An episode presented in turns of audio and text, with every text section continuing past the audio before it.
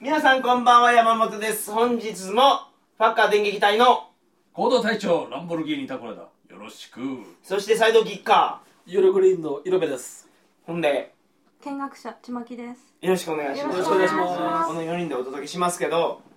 色部さんが話し足りないとはい。黒人の話だけじゃないんやとそうなんですよ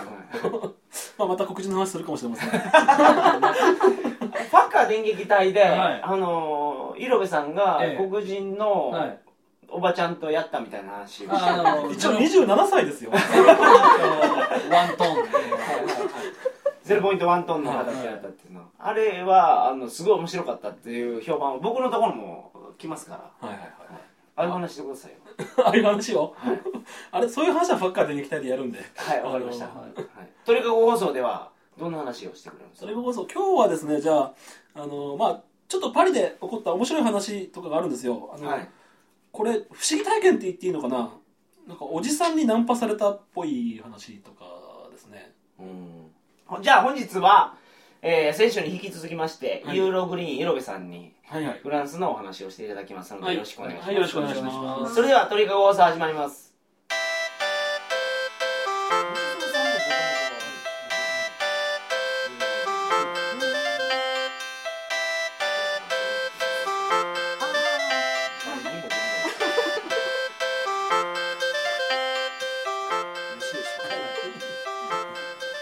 改めましてこんばんは2012年3月30日金曜日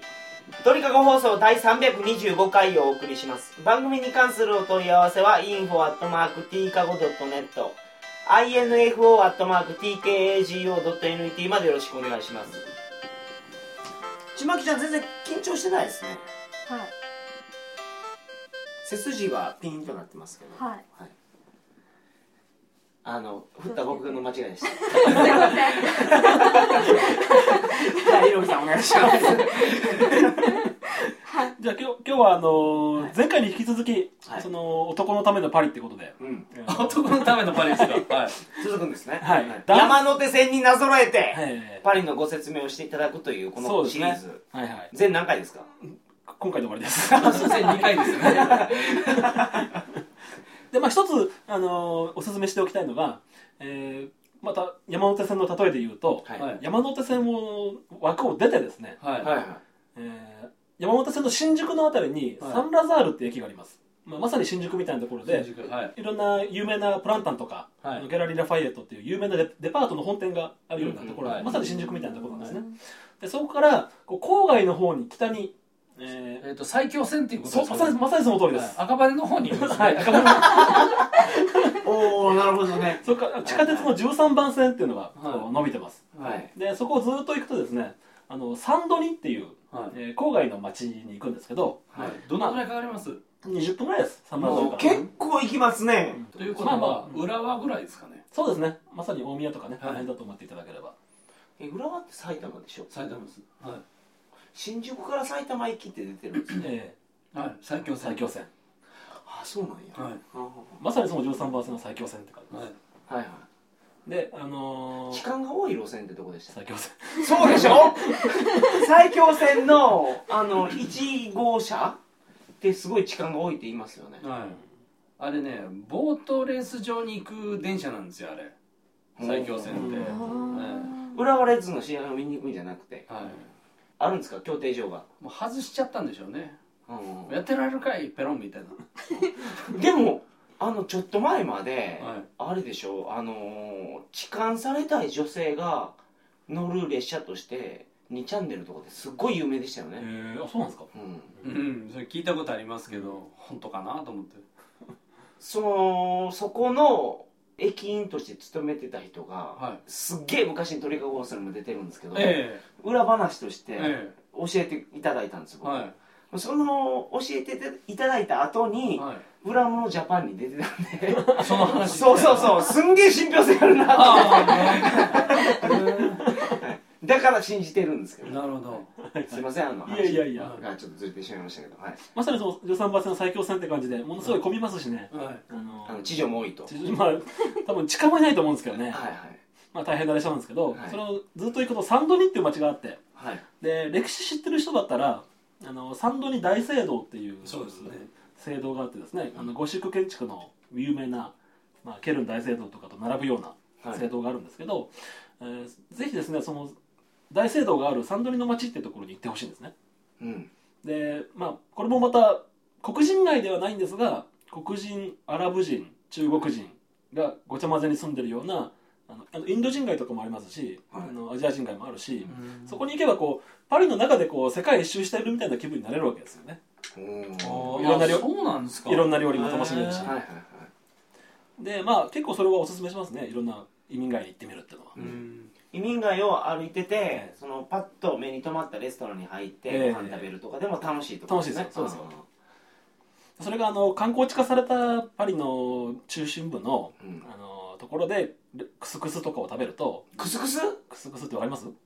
この間ご馳走してもらいましたねああいやはうなんちすか私は作りましたからあのこんなみたい作れるんですかそして、はいい結構ね井上さんあの結構な料理人ですよこう見えてはおーなんかあのポロポロしてるやつそうそういそう黄色いねうんうんえどんなんですかクスクスどその小麦粉のを細かい粉みたいなやつにうんあのトマトベースの肉とかが入ったスープをかけた料理ですけどね、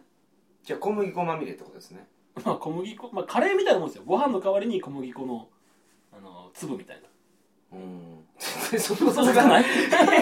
小麦粉の粒を食べるんですか小麦粉を食べるんですそうですよパッサパサになりますねいこやっちもともとはだからこう、ね、練り込んであるやつですよ小麦粉を練ったやつ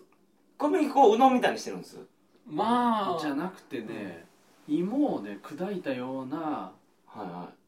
マッシュドポテトってあるじゃないですかはいはいマッシュポテトこんな感じのそ感れ触に近いですね感触は近いえ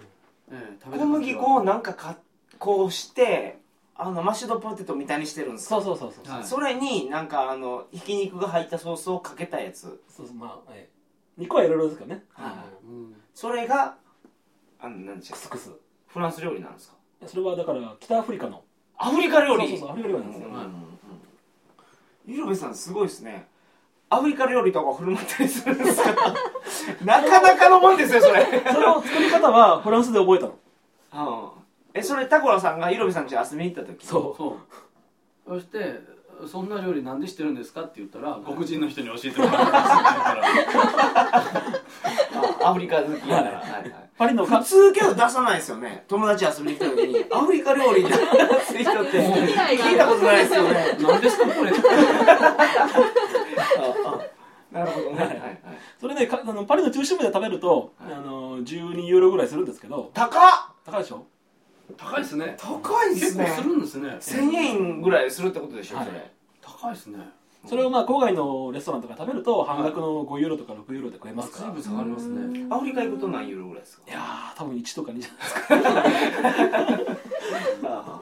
日本でサンミゲルビール飲んでも高いですから400円しましたね30円のビールねそう30円のビールがはい、まああのそういうレストランとか行ってもらってもいいですしね、あうんのちなみにそのサンドリの近くにはあのスタッド・ド・フランスっていうあのスタジ大きなスタジアムがありますはいはい、はサッカースタジアム、ワールドカップの決勝が行われたところ、はいおおそうなんですか、はいはい、はいはいで私はその辺にそこから徒歩で15分ぐらいのところに住んでましたんであそんな遠くにいたんですかはい結構離れてます離れてねますねじゃあ移民街じゃないですか思いそっきうりそうですよはあとまあ大サンドリーその大聖堂もねあの見学の価値ありますからいうんあのルイ16世とか14世とかマリー・アントワネットとかはい歴代の王家が眠ってるとこですからねはい変態世代ですね変態世代ですねそうそうそうそうはいえなんでその前の先週の話で言うと、はいあのー南の西の方にそういう人がいたんでしょ、うんベルサイユのねえでも今の話って赤羽のあたりっていうと、うん北北のの方ですよね方でしえょ、ええなんでそこに眠ってるんですそかこの大聖堂がやっぱりずっともう伝統があるところであのそこに王家の人たちはあの埋められるって死んだらお墓はそこにあるってだこかとらそう江戸城に住んでても死んだら日光東照宮そうそうそうそうそうおおなるほどねはいはいはいはいはいそういうことですだからそういうお墓があるから、はいはいなんかすごいゴージャスな感じになってたりするんですねそうですねうんうんうんでただねあの日本人の人があんまり近づきたがらないんですよそのサンド郊外のサンドリーとかには、はいまあ、なんでかっていうとあの2005年今から67年前ですよね、はいにあのフランス郊外暴動っていうのがあってうんあのロサンゼルス暴動って知ってる人いると思うんですけど、え黒人がバカにされて、えはあの黒人い警官にねあの殺されてそう青ですね年がねはいはい若い青年が、はいはいはいほんで暴動になったんですねそうそうそうあれすごい大きい暴動でしょ、えロス暴動っていうのは、えはいそれに匹敵するような暴動がフランスでもまた同じくその移民の北アフリカ出身の移民の17歳の少年が警官に追いかけられてあ3人でしょ3人追っ追っかけられたそうそうで変電所みたいなところに逃げ込んで、そこで2人感電死したんですよ登ったんですか多分柵を越えて入ったんでしょうねビリビリと、ええはいでそれで、まあ、それがきっかけでその移民の人たちの怒りが爆発してはい、はい、あのロス暴動に匹敵するぐらいの大きな暴動になってうーんでフランス全土で戒厳令が出るぐらいへえこれはねもうちょっと解説すると、はいその移民って500万人ぐらいいるんですけども、うん6000万人のうちの500 500万万人人、で仕事を求めて来てるわけじゃないですかはい、はい、でいい仕事に就きたいのにやっぱり虐げられるんですよ移民は移民は、はいそんなお前ら出る幕じゃないぜっていう感じで、それで普段からもうそんななんていうのかな抑圧された生活してるんではい不満がすごいあるわけですはあよ、はあなるほどでたまたま悪いことして追いかけられた3人のその北アフリカのねうん出身の人たちが変電所入って、えー感電して2人は死んではい1人は重体になってこの1人も最後死ぬんですよはいはい時間経ってから、はいでそれは警察がそこに追い立てて感電死させたんじゃないかっていう疑惑が出たわけですよ、ううんんそれでもう不満が爆発してふざけるなっていう感じで街でみんなが暴れまくったっていうそうというりあ話えでずす不満がすごい溜まってた募かってたらはい募ってたからその何かをきっかけに爆発する要因があったんですまあねそういうことです引ねき金は引かれてたいうことですよはいはなるほどねええはいはいさすが所さんだわいいえいえ でまああのーそその中でこうサンドニーなんか割と象徴的な街でうんこうやっぱり暴れてこう商店の窓ガラスで石投げられて壊されたりとか、まあ、そういうことがあったんですよねそれすみません何年でした2005年あ割とす最近ごでいすよ最近ですねウィキペディア見ると面白いのはこう1日目にその事件があって2日目から暴動が発生あるじゃないですか、はい全部1日夜ごとにこう記録があるんですけどあのこの日は車が何台燃やされたっていうのが常に書いてあるんですよ、うん一番多い時で1500台フランス全土で一晩ではいでこの1500台も燃やされて800台燃やされて次の日は600台も燃やされてってこうピークからどんどん減っていくんですけど、はいあの最後の19日目の夜かな、うんに、えーこの夜は98台の車が燃やされたはいでこの数字は普段のフランスの一晩で燃やされる車の数字と同じくらいなので暴動は収束したと考えられるって そうフランスでは普段の普段からあの1日車燃やされて98台ぐらい燃やされ100る台ぐらい燃やされるあれそういうことなんですかあーあの時の大統領って誰ですかそれはシラクですねあ志らくさんねあああーそういうことかあのおっさんなんですねそれってなんですかその移民の怒りが爆発していろいろやってたけど、ええ時間が経って収束したんですなんか政府が手打ったんです、い売ったんですけど、あの事件が発生した時に当時のサルコジさんって内務省のトップだったんですけどね、そ今の大統領ですねええはいニュース出てそんなあの最下層のカスどもが何を言うとるんじゃみたいなことを言っちゃったんですよかっこニいュいースでそしたな らかなかの男前ですよねそれ逆にふざけるなーってこううわーって火ついて、はいはいそれで暴動が悪化してしまったんですよ、はいはいはいそこはここでね一つ面白いのがなんでそんなに暴動が広がったかっていう背景に、やっぱりインターネットがあるんですよ、うんうんはい SNS ですよ、うんえーわミクシーですかそうそういうことですよミクシーでミクシーはやってないでしょやってないけどもわーって広がっていったのインターネットのせいだと言われてるんですよね、うーんでまあ、そのうんアラブの春の前にねそそううですねいうことが起こってた、そういう予兆があったっていうことですよねうん、そうですね、うん5年前っていうとそうですね、でまああのーそそのイメージがあるんで、はい結構危ないところ怖いところっていうイメージがやっぱり外国人には強いんですよねなるほどねであまり観光客なんかも近づかないんですけどでもまあ僕が言ってる限りではそこまであのそんなに危なく、まあ、もちろんリスクはありますよ海外ですからねだから100%の安全は保証しませんけど、うんあのまあ、男性一人で行く分ぐらいには全然問題ないのであのぜひ行ってほしいなというはいことですね、まあ、だって色部さん住んでたんでしょ、はいここにうんやっぱり安いんですかその移民が安いで集すまるっていうことは安いですあーちなみに物価で言うとどれぐらいのもんですかあじじゃあどのぐらいの広さの部屋になんぼで住んではったちょっとさすがに難しいんですけど僕はね一はい軒家で、のはいえーリビングに台所、はいそれから寝室が2つある一軒家なんですよはいそこを、はいあのー中国人の人とはいルームシェアしましたはいそれで女性ですか女性 女性だけどおばさんですまあ何も聞いてないんですけどまあそれで、えーとはい月550ユーロ ま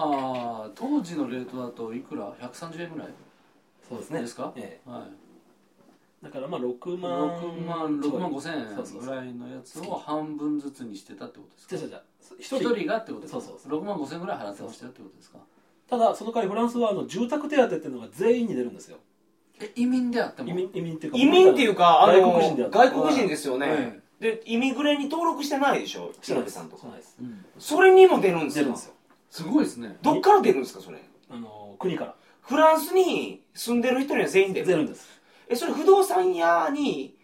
部屋借りたら出るんですかホテルに泊まってる人に出ないでしあょホテルに出ないですあそそうかそれいくら出るんですか200出るんです200ユーロユーロ月月すごいね、それ。だから200ユーロ550なんだけど実質350なんです結構出ますねええ、200ユーロの部屋借りたらただやん、置いたら。そうですよいうことですねんえそれ 200, 200ユーロの基準って何ですか家賃に従うんですかいや僕もちょっと詳しいことわかんないですけど大体一人暮らししてるような、はいとか2人でこう借りてるような人はほぼ200出ました例えば550だから200なんであって、200を借りたらもう少し安いとかそういうことなないでですすかないです最低は200出ますそしたら下手したらただで住めますよね、うんこの200の以下の部屋におったら、っていうかその600ユーロの部屋を3人で借りたらあそうかうんちょっと場所が悪かったらはいね、いはいいはいでしょうね、ただパリは全体的に家賃が高いんですよねうんっていうかその条件を聞きたいんですけどそれどうやったら200ユーロもらえるんですかえっ、とその提出した書類は一つはその滞在許可証って言ってあのフランスにだからビザですよビねザみたいなもんですね、は滞在できるビザですねはいそれプラスあとその賃貸契約はいがちゃんと家主としてあるっていう、はいその証明書はい、うんそれぐらいでしたかね出しそたれのは期間的には何日以上とかないんですか何滞在する期間いやえっ、とそこの部屋を借りてる間ずっともらえますよへえすごいですねえー知らなかった初めて聞きましたそんな話うん初めてですねタコラさんフランスにいたんじゃなかったでしたっけいましたけどホテルにだから毎日払ってましたよ、はいああだって住民票のね移動も何もしてないただ旅行者として行ってるだそけじゃないうですよねだから旅行者じゃ無理なんですねうんビザがないとそうだそかうそうそらスチューデントビザでも多分いいんでしょう、えなるほど、うなんかのビザで入ってはいワーキングビザとかええ何回取ってはいフランスに滞在してたらそういう資格があるえとそうそうそうこれはフランスに行く方の敷居がかなり下がったんじゃないですかですね、んはい200ユーロってすごいですよすごいですうね、ん普通の中小企業の住宅手当ぐらいあるじゃないですかねそうですよね、ううんん最後にすごい爆弾を持ってきましたあけど そうですか、はいもっといろんな話があったんだけどあまだあるんですかありますよはいじゃあお願いしますまあまあそのサンドには住みにくかったとそ住みこやすかっにあの井上さんは住みやすさを感じてそうそうそうそうですはいえーでもその中国人の中年女性と住んでて黒人女性をまあ定期的に連れ込むわけでしょ井上さんはそれ どうやってたんですかそれはあのね部屋には連れ込めないさすがにうんなんでなんでですかまあちょっと僕も気を使ってね、はうんまあまあそれはちょっと無理でしたねいはいじゃあべどうします別の話しますかいいですかあなんかあるんですか他にあのねまあ面白くなかったらカットしていただいていいんですけどすごいですその前置き この前はあのねこの前置きはなかなかネットラジオで言う人いないですよ電撃隊でも言わ一つないね私不思議な体験があってはいこれ皆さんにもどういうことなのかって考察してほしいんですけど、はい、任せてください。そういうの得意ですか。パリで、はいあのーまあ、観光地でいうと凱旋門っていうのがあるんですねはいはいはい凱旋門っていうところで誰でもむちゃくちゃ有名なところむですちゃね。むちゃあの二番目ぐらいに有名なところですね、それ。いや山手線で説明するのが難しいなと思ってはいエッフェル塔の次に有名なところですそうねですね。で凱旋門からはエッフェル塔に向かって歩く通りっていうのがあるんです、ありますはいあります。僕そこ歩きましたよ。イエナ大通りっていう大きはない大通りなんですけどね、はいそこをね僕お昼の2時ぐらいだったかな、はいにこう歩いてたんですよ、えはい。えーそしたらこう歩道を歩いてたらうん後ろから車が来てううん僕の前に止まったんですよ、はいはい横にはいですごいあの、まあ、ちっちゃな軽みたいな車でしたけど、うんなんかダンディーなおっさんが乗っててはいなんか白白髪でひひげ生やしたはいはいそのおっさんがか顔出してはい「イタリアーノ?」って言うんですよお前イタリア人かと多分イタリア人かって聞いたのかイタリア語喋るかって聞いたのかちょっと微妙なんですけどはいで「ノーノー」って言ってそしたら「エスパニョール」って言う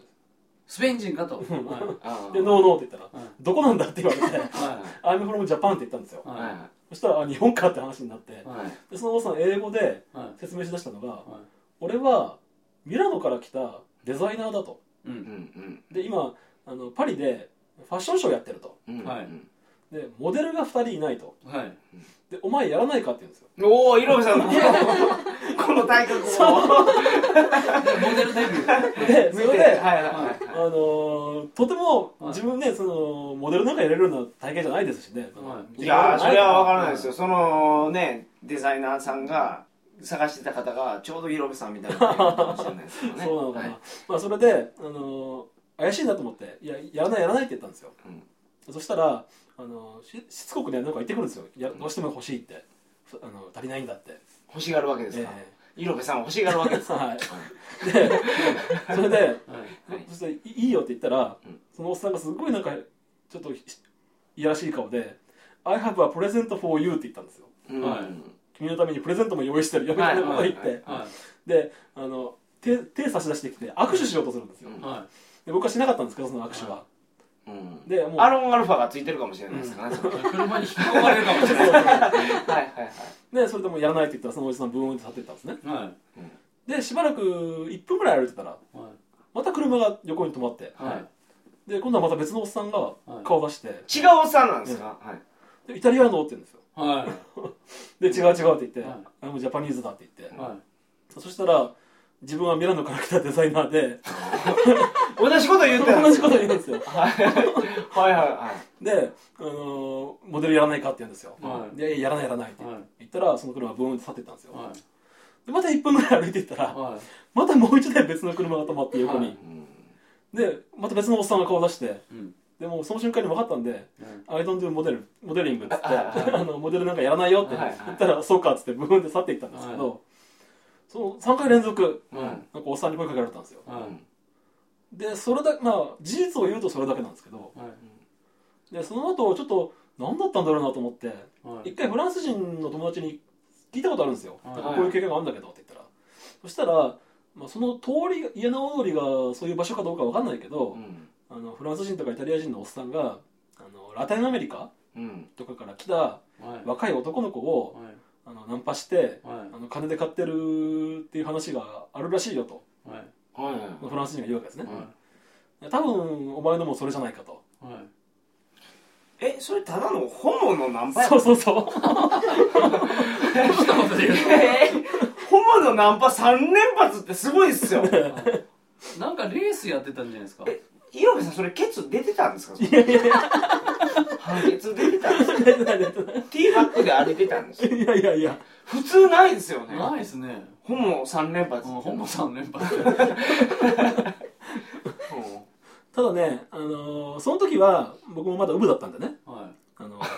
嫌だっつって断りました けど、んちょっと待ってい今やったら今や行っきたらたいみたいいけるあの僕じね、ゃないから言はっいとけば、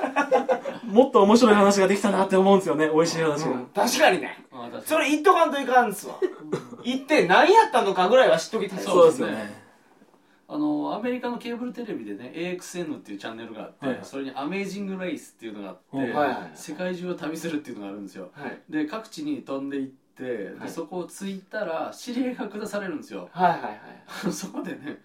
なんかあの中東の本を見つけろみたいな指令が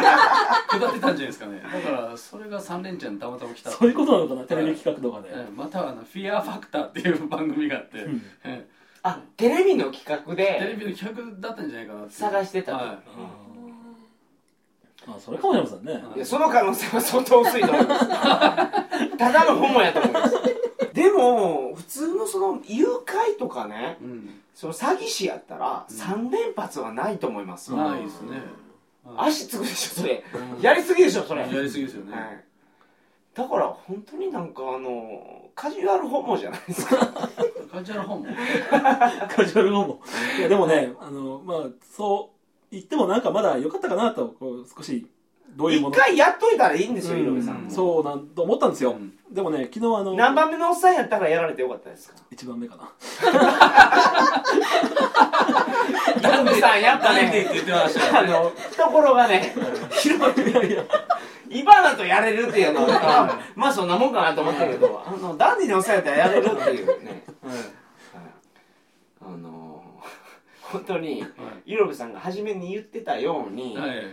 あのモヤモヤする気持ちが残ったん ですそうですねなんなんやったんや何だったんだよ、えだからちょっとリスナーの人でねあのそういう経験あるよとかないでしょないよそんな これからちょっとじゃあ行ってみますよとそんなかもんそういう人がいたら、そこの通りは井上さんはその後歩いてないんですか、い、やほとんど歩いてないですね多分ね、えあのうんー家な大通りっていうとこなんでーはいぜひ皆さん男性行ってくださいそれねもし女性だったら言ってました女性だったら行きますよねモデルにならないかって、うん男性で山本さんだったら行かないかなえタコロさんって行くんですかうん虫蔵さんだったら行くかも どういうこと えそれなんつうか今爆弾発言と思うんですけどはい僕に掘られるのは嫌やけどはい虫戸さんに掘られるのは OK ってことです僕でもダメってことですよねはいはいあの今のはちょっとしたジョークです違う全然笑えない違い全ま然笑えないしすよくわかんないマジですマジマジあのマジです虫戸さんに掘られたいということですねいやいやいやちょっと電源期待でその虫蔵さんとのああのの虫戸さんで7千出したらあのいけますからね僕がやらせてくれるんで、はいいいんそでれすそかれやっても切れないですかこんな話していいんですかこの番組僕の番組じゃないんで大す丈夫けどですそれ切れないですよね大丈夫ですかいやーちょっと じょ冗談ですよ冗談何なんですかこの空 気僕の中ではもう実行っていうのがすごい入ってますけどね絶対やりますけどねあのちまきちゃん笑っていいんだよちまきちゃんがね相当引いてるからこの話はい泣きなんか泣きながら我慢してるねはいわかりました、ははいまあこの辺はカットするかもしれない ですけどあのー、2週にわたってはイロベイロベさんの、はいいはいあのー素晴らしいお話をおええ聞きいたしましたので、はい、さらに追加の質問がある方はは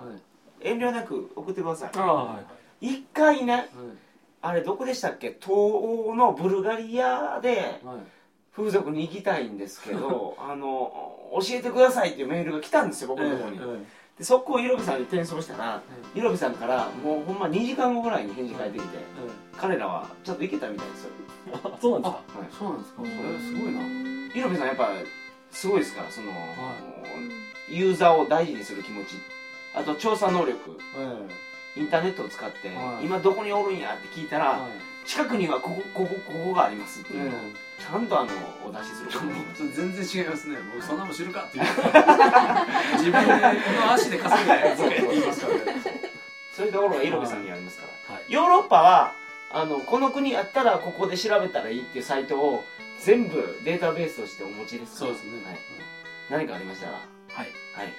お試しいただいてよろしいですか、ええもちろんもちろんはい、はいあとファッカー電撃隊の中にバックファッカーインヨーロッパっていうブログがありまして、はいそこでイロベさんがあの更新してますはいあの頻繁に更新してますんで僕全然やってないですから僕はねはい皆さんあの見に来てくださいすいません頑張りますはい、よろしくお願いします。はいよろしくお願いしますい、ゆるさんお願いします。あブラウンシュガーエクスプロージョン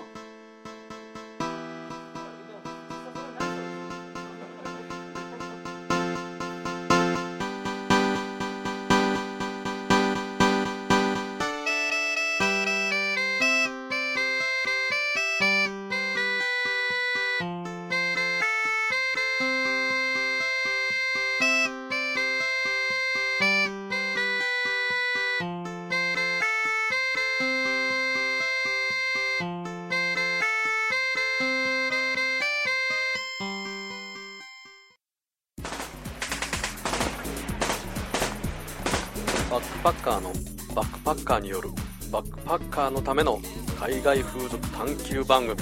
それが鳥かご放送プレゼンツパッカー電撃隊ビッグボンバー Oh yeah. エアチケットは戦いの招集令状